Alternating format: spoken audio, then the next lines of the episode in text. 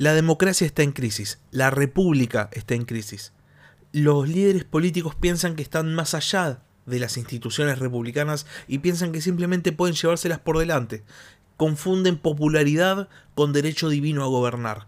La sociedad está polarizada, hay una grieta, hay dos bandos que prefieren cualquier cosa en el mundo salvo ponerse de acuerdo con el que está en la vereda de enfrente. Como consecuencia de esto, el propio sistema republicano entra en una espiral del cual ya no puede salir. La crisis es perpetua, es constante. Cada decisión política pareciera que lleva al sistema republicano todavía más abajo.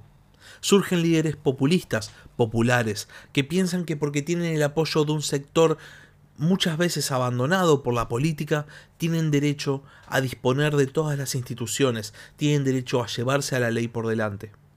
Si esta breve descripción de la crisis de la República Romana del siglo II al siglo I les suena conocida, es porque estamos atravesando básicamente un periodo muy, muy similar, sobre todo en Sudamérica.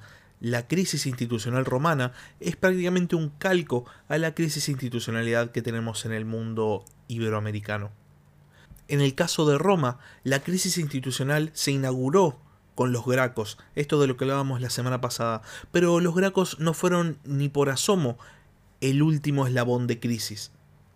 Hoy vamos a hablar acerca de una de las figuras más conocidas del periodo tardo republicano, del periodo de la crisis de la República, que es Cayo Mario, una figura tanto conocida como controversial, tan importante para la supervivencia del Estado romano como autodestructiva.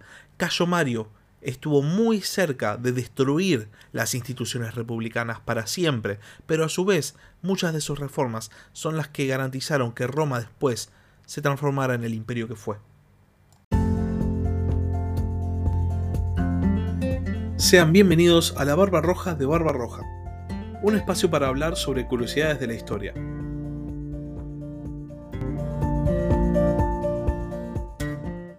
Cayo Mario nace en el 158 a.C.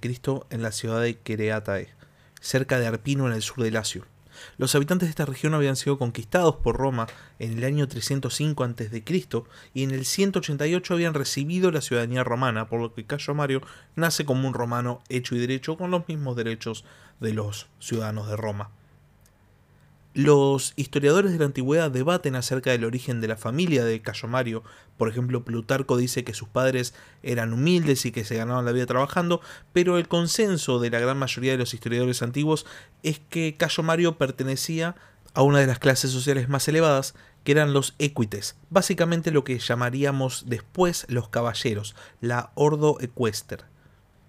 Acerca de los primeros años de su vida, hay de vuelta muchos registros de los historiadores antiguos. Plutarco dice que, al igual que Tiberio Graco, también eh, Cayo Mario inicia su carrera militar al servicio de Cipión Emiliano en el asedio a Numancia. Hay muchos de esta generación que al haber nacido en la misma época y al haber pertenecido a la misma clase social van a participar de los mismos eventos. Entonces no es de extrañar justamente que Cayo Mario participara de este mismo evento, de este mismo hecho del cual participaron todos sus contemporáneos.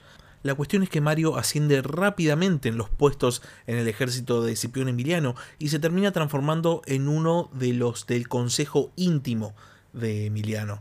Esto igual que Cayo Graco, el hermano de Tiberio. De vuelta, vamos a ver que participan todos básicamente en, en lo mismo, ¿no?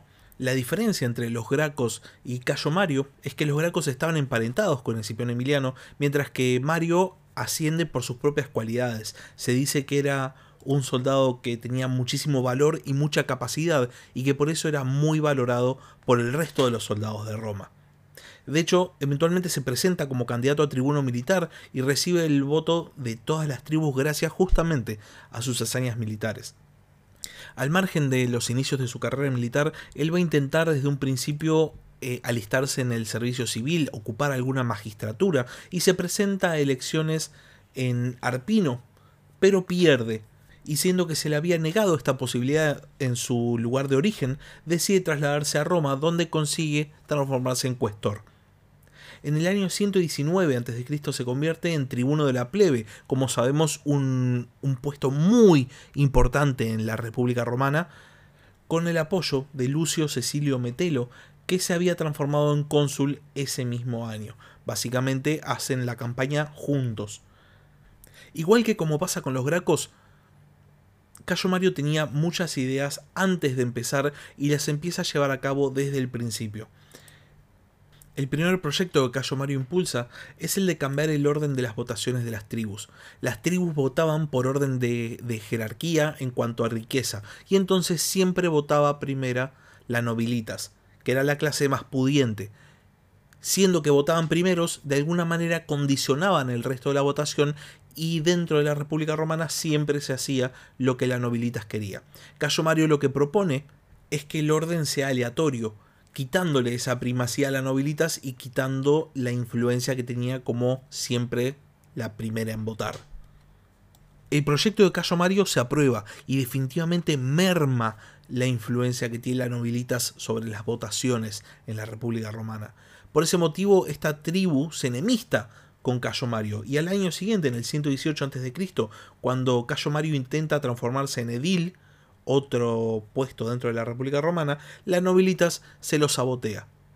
Parecía que el destino de Cayo Mario era el de pertenecer a alguna de las magistraturas inferiores de la República Romana. En el año 116 se presenta a elecciones para el cargo de pretor, gana, pero es acusado de ambitus. Ambitus es una figura dentro del derecho romano que habla de la autopromoción electoral, de la corrupción, o mejor dicho, se acusa al candidato de querer influir artificialmente sobre las elecciones. Básicamente lo que hoy en día sería una campaña electoral con compra de votos y con fraude, lo que estamos acostumbrados en la democracia moderna. La cuestión es que consigue que se desestime la acusación y ocupa el cargo de pretor.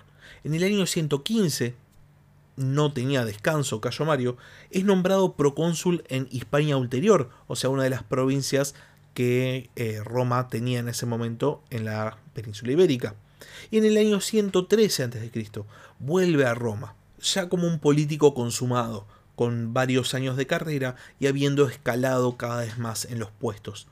Sin embargo, el último empujón para su carrera política no va a llegar justamente del mundo de las instituciones republicanas, sino que va a venir de parte de su matrimonio. Mario se casa con una mujer llamada Julia, de la gens Julia, o sea, de la familia Julia, una familia muy aristocrática, y esto va a catapultar completamente su proyección política. De repente el Senado romano lo va a ver como un par, lo va a ver como alguien que está metido dentro de una familia noble, una familia patricia. Si se están preguntando si Julia de la gens Julia era algo de Julio César, la respuesta es sí, era la tía o sea, la hermana del padre de Julio César. Como podemos ver, como ya veíamos hace un cacho con el tema de los gracos, todo lo que es la aristocracia romana, estén del bando que estén políticamente, están todos relacionados y todos tienen las mismas vivencias o pasan por los mismos eventos. Pensemos que es una aristocracia de una ciudad, una ciudad que bajo estándares modernos es una ciudad chica y por ende están todos conectados. El año que va a cambiar el destino político de Cayo Mario es el año 109 a.C.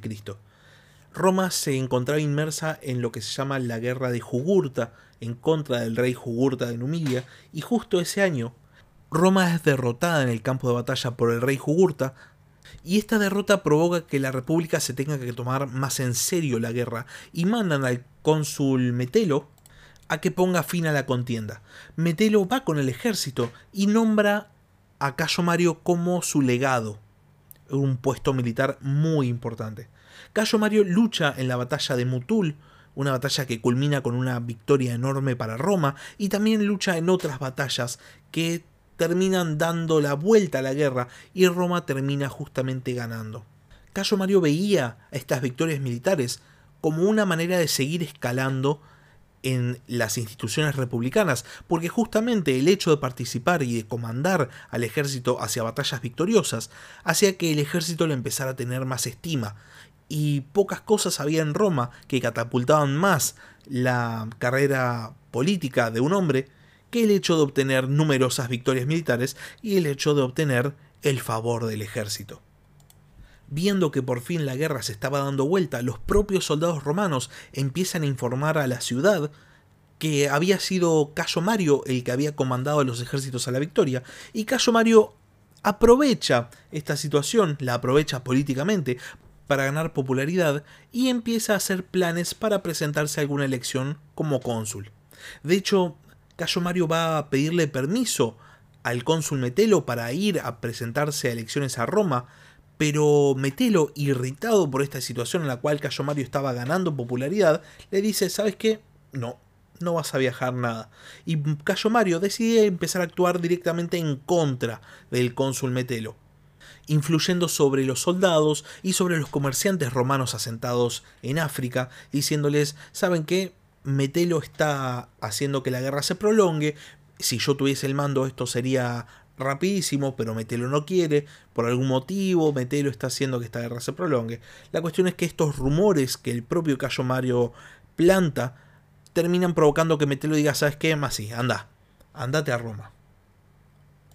Para cuando Mario llega a Roma, ya era un tipo muy conocido y se transforma instantáneamente en el nuevo referente de los populares. Recordarán que la semana pasada hablábamos acerca de las dos facciones del Senado romano, los populares y los optimates. Y al igual que Tiberio y Cayo Graco, también Cayo Mario contaba con el apoyo de la plebe y de los equites, los mismos grupos que los gracos habían beneficiado. Básicamente no era una estructura partidaria porque no eran partidos políticos, pero había intereses políticos muy definidos con este apoyo consigue que la Asamblea Popular lo nombre comandante en África, pese a que el Senado había prorrogado el mando de Metelo.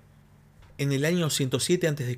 llega a Numidia llevando su ejército que él había reclutado personalmente, dentro del cual llevaba a Lucio Cornelio Sila, un personaje que va a ser muy importante en el capítulo de hoy y en el capítulo de la semana que viene como cuestor y rápidamente logra capturar la ciudad de Capsa, donde Jugurta tenía su tesoro. El Senado, viendo que consigue rápidamente éxitos, le prorroga el mando para el año siguiente. Mario eventualmente logra derrotar a Jugurta y organiza rápidamente la región y vuelve a Roma. El primero de enero del año 104 a.C., Mario tiene un triunfo en Roma, tras el cual Jugurta es ejecutado y acaba a surgir una de las primeras polémicas una de las primeras discusiones entre Cayo Mario y Sila.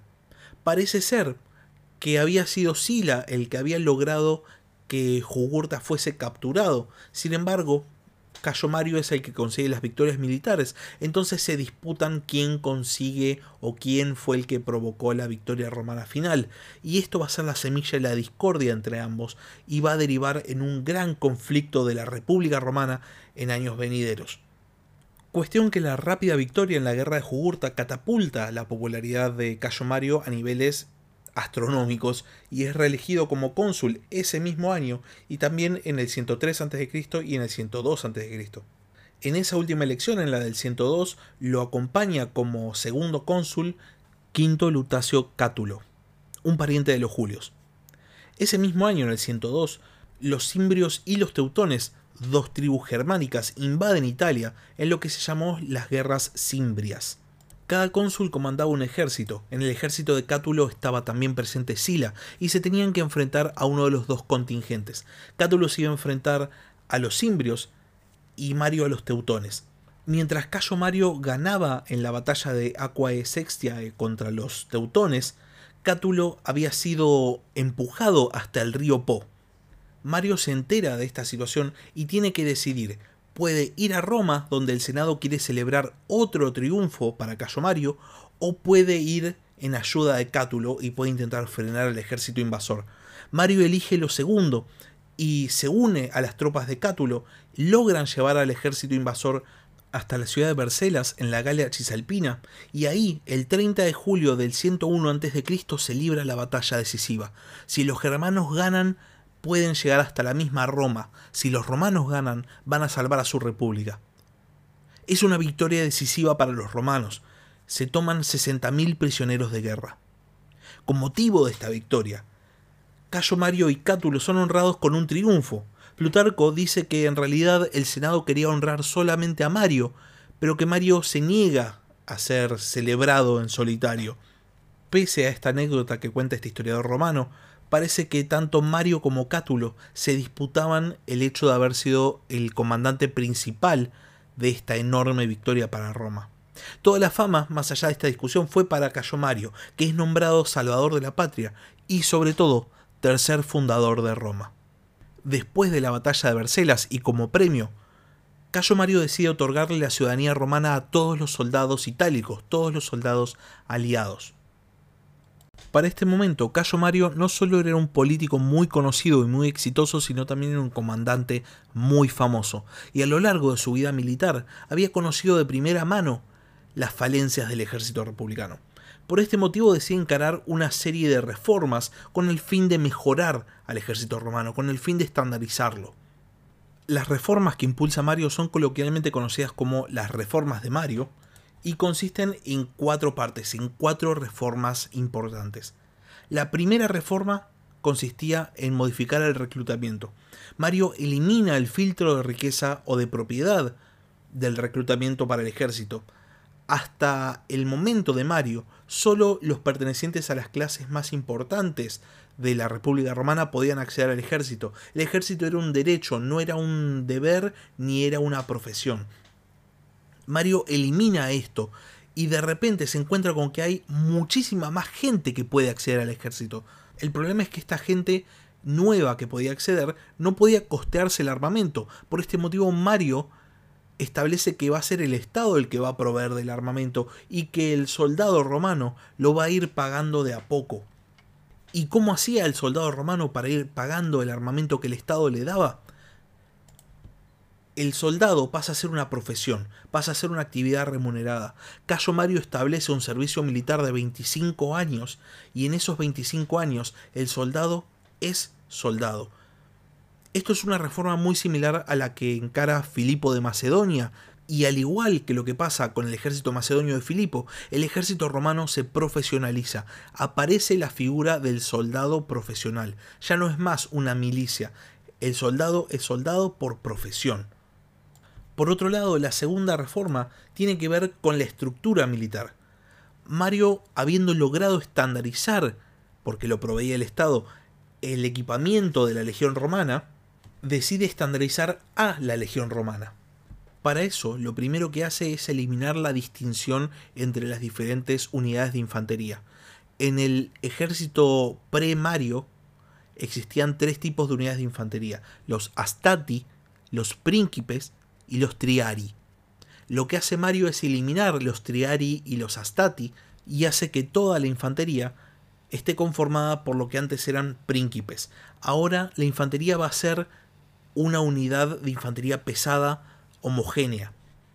Y habiendo homogeneizado a la unidad militar en sí, lo siguiente que tiene que homogeneizar o que tiene que estandarizar es el número que conforma una legión. Como posiblemente todos ustedes saben, la unidad del ejército romano se llamaba legión. Pero ¿cómo estaba compuesta una legión y cuándo se determina? Bueno, obviamente se determinan las reformas de Mario. La legión de Mario tenía 6.000 hombres en total, de los cuales 5.000 eran soldados y 1.000 eran personal no combatiente. Cada legión tenía 10 cohortes de 6 centurias cada una, y a su vez la centuria que están numeradas del 1 al 10, consistían en 80 soldados y 20 no combatientes. Cada centuria era dirigida por un centurión, que era un soldado que había sido ascendido dentro de esa centuria. La centuria era la unidad básica, acampaba y luchaba como una unidad. Y de esta manera estaban compuestas las legiones. Un ejército romano estaba compuesto de 2 a 6 legiones. La tercera reforma y tal vez una de las más importantes, era la jubilación. Parece mentira, parece un chiste, pero realmente era muy importante para la psiquis del soldado romano. Después de los 25 años de servicio militar, los soldados recibían una parcela de tierra en las provincias. Esto era la jubilación del soldado y era el incentivo por el cual los más pobres de la sociedad romana se inscribían en masa al ejército. Por otro lado, los auxiliares, los soldados provenientes de las ciudades aliadas, que terminaran los 25 años de servicio militar eran recompensados con la ciudadanía romana, lo que también era un enorme incentivo. Mario se había dado cuenta de que el número de soldados que había antes de sus reformas era ínfimo. De hecho, cuando él tiene que ir a pelear contra Jugurta, no había ejército, no había soldados, y cada vez, siendo que Roma se enfrentaba a múltiples enemigos al mismo tiempo, cada vez había menos. Había que expandir el número de soldados y había que darles una motivación. Por último, hay una cuarta reforma que tiene que ver con los bagajes. Mario hace que cada soldado lleve sus propias pertenencias en la espalda. Estamos hablando de carpas, estamos hablando de equipamiento y estamos hablando de pertenencias, inclusive los objetos que utilizaban para cocinar, todo lo llevaba el legionario. De esta manera eliminan las carretas de suministros que muchas veces lo que hacían era alentar justamente al ejército, hacer que se moviesen más lentamente. Los legionarios romanos llevaban en su espalda hasta 40 kilos de peso. Esta reforma en particular dio origen a lo que se conoció como las mulas de Mario. Esta serie de reformas lo que hizo fue producir un ejército romano profesional y estandarizado muy rápidamente y con un número cada vez más elevado de soldados. Por otro lado, una de las consecuencias que va a tener, sobre todo el hecho del reclutamiento con fines económicos, va a ser que los soldados van a acceder a la vida militar con el fin de tener cierta movilidad social, con el fin de poder enriquecerse. Cuando un soldado pertenecía a un ejército, a una legión que era exitosa, y a un ejército exitoso, este soldado podía conseguir botín, podía enriquecerse, y por este motivo la lealtad de los soldados, pese a recibir un sueldo del Estado romano, pese a recibir el equipamiento por parte del Estado romano, viró, dejó de ser lealtad hacia Roma y pasó a ser lealtad hacia los comandantes. Al margen de estas reformas, la vida política de Cayo Mario siguió, pero esto posiblemente fue su contribución más importante al Estado romano. Vamos a ver cómo siguió su vida política. Para el año 103 a.C., Cayo Mario se había aliado políticamente con Lucio Apuleyo Saturnino, un tribuno de la plebe que estaba en una guerra abierta con el Senado romano. Saturnino ayuda a Mario a convertirse en cónsul en el año 102 a.C. y después de la batalla de Bercelas, en el 101, Mario ayuda a Saturnino a convertirse en tribuno de la plebe una vez más. Era una especie de relación política simbiótica. Se prestaban apoyo mutuamente, se apoyaban y mm, para Cayo Mario Saturnino implicaba el apoyo del pueblo. Sin embargo, esta relación no va a durar mucho. En el año 100 a.C. se produce un conflicto abierto entre Saturnino y el Senado. El Senado instruye a Mario para que actúe contra Saturnino en pos de salvar al Estado. Muy parecido a lo que había pasado contra los hermanos Graco. Vemos que eh, la relación entre el tribuno de la plebe y el Senado nunca fue precisamente buena. Mario obedece al Senado y recibe poderes extraordinarios con el fin de restablecer el orden. Mario organiza la distribución de armas de los arsenales del Estado entre los partidarios del Senado y se enfrenta a Saturnino y a sus partidarios en el foro, una vez más imitando lo que había sido el final de los Gracos. Y al igual que lo que pasa con los Gracos, Saturnino, el tribuno de la plebe, es derrotado por las fuerzas consulares y se refugia en el monte Capitolino junto a sus seguidores. Mario ordena que se corte el suministro de agua para el monte Capitolino y por este motivo el tribuno de la plebe se tiene que rendir. Mario había prometido a los derrotados que iban a quedar con vida y los pone bajo custodia en la curia hostilia. Sin embargo, un grupo de partidarios del Senado entra a la curia hostilia y asesina a los arrestados. Este asesinato deja a Cayo Mario sin el apoyo del pueblo y a su vez su accionar contra el tribuno de la plebe no había conseguido que el Senado se pusiese de su parte. Entonces Cayo Mario pierde todo su capital político parecía que su vida política había terminado y pasa a ocupar un puesto de augur, lejos de las principales magistraturas de la República. Así va a pasar la siguiente década. Sin embargo, para el 90 a.C., la República Romana le va a dar una nueva oportunidad de grandeza política. Ese año, los aliados de Roma se rebelan contra la urre por la negativa romana a concederles la ciudadanía. Esto da inicio a lo que se llama la guerra social. Mario, con su extensa carrera militar y con su enorme experiencia, se va a convertir en legado del cónsul Rutilio Lupo. Este segundo puesto en el mando del ejército no va a durar mucho. Rutilio Lupo es emboscado y muere. Mario, por su parte, ataca a los emboscadores y los derrota completamente. El Senado de Roma divide las tropas de Lupo entre dos comandantes, Mario por un lado y Quinto Servilio Cepión por el otro. Pero Cepión, al igual que Lupo, es asesinado, lo que transforma a Mario en el único comandante en esa zona de la guerra. Mario de vuelta tiene protagonismo militar y consigue una nueva victoria contra los mismos que había derrotado antes en una batalla en la que participa Sila. Pese a tener el mando de las tropas y en una decisión que es discutida hasta por sus enemigos políticos, al final de ese año, Cayo Mario decide dejar el mando de las tropas. Nadie entendía muy bien por qué, nadie sabía lo que pasaba, pero parecía que tenía nuevas ambiciones políticas. En la fase final de la guerra social, Roma también se tiene que enfrentar a un nuevo enemigo, que recordarán porque lo hablamos hace mucho tiempo ya en el podcast, Mitrídates VI del Ponto. En el año 89 a.C., Mitrídates ocupa Asia y cruza hacia Grecia, con el fin de, según decía él, liberar al mundo helénico del yugo romano. Roma tenía que responder y Mario tenía muchas ganas de ser el comandante que fuese a combatir a Mitrídates. Sin embargo, había otro romano más que quería el mando de este ejército, Lucio Cornelio Sila.